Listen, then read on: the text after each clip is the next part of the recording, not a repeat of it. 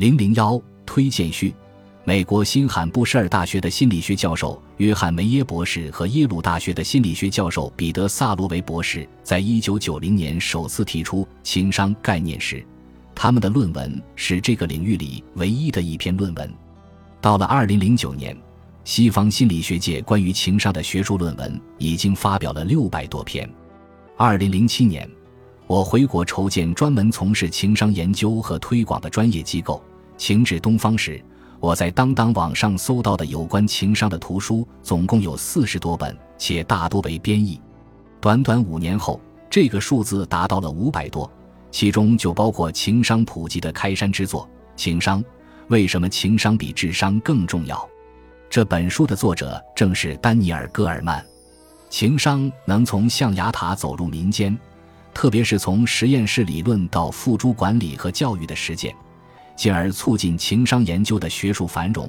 戈尔曼可以说是立了头功。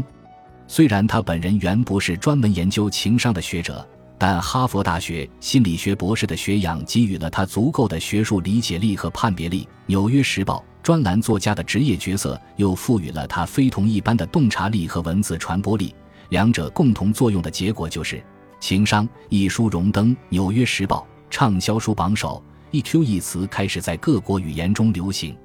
二零一二年初，我在印度行走时，不经意间就在三个地方看到了这本书：新德里市中心的地摊上、长途汽车的中途休息站，以及一座寺庙的书店里。不仅如此。戈尔曼还是西方心理学对接东方智慧的积极推动者，他曾参与美国顶尖心理学家对佛教的深入研究，发起了科学与佛教的对话，希望心理学研究能帮助非宗教信众分享到佛教中的智慧，获得更成功的事业和更幸福的生活。这项研究使藏传佛教大禅师创古仁波切很受触动。他甚至提出，佛教应当以一种心理学的方式进入西方社会。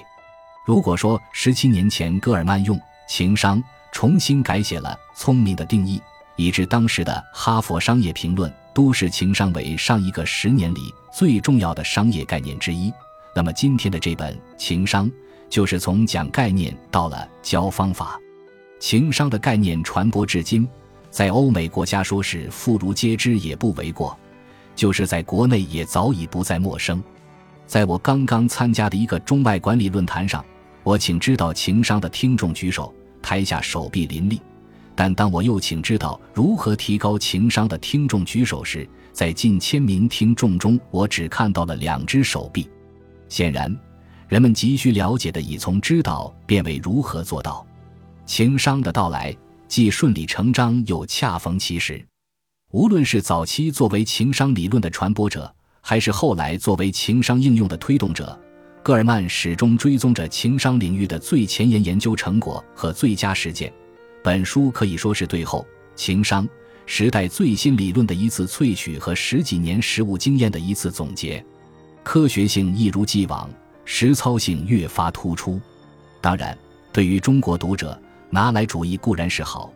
但若拿来就上身。恐怕总会发现或这或那不怎么妥帖，这就不能苛求戈尔曼了。读这本书，让我不时回想起当年在北美研读情商时体验的震撼。我一时没想到，西方学者可以把情商这个貌似虚幻的玩意儿研究得这么细致入微，实在到有图有真相，科学到能用数据说话。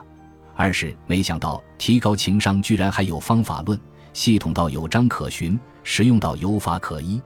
而我恰恰以为中国的教育也好，培训也罢，正缺少这样的实学。于是，我一头扎到了情商的美丽世界中。我能回国拓荒情商事业，也算是向戈尔曼借的火种。今作此小序，便是带着冥冥天意的感慨，借机向这位引路人致敬。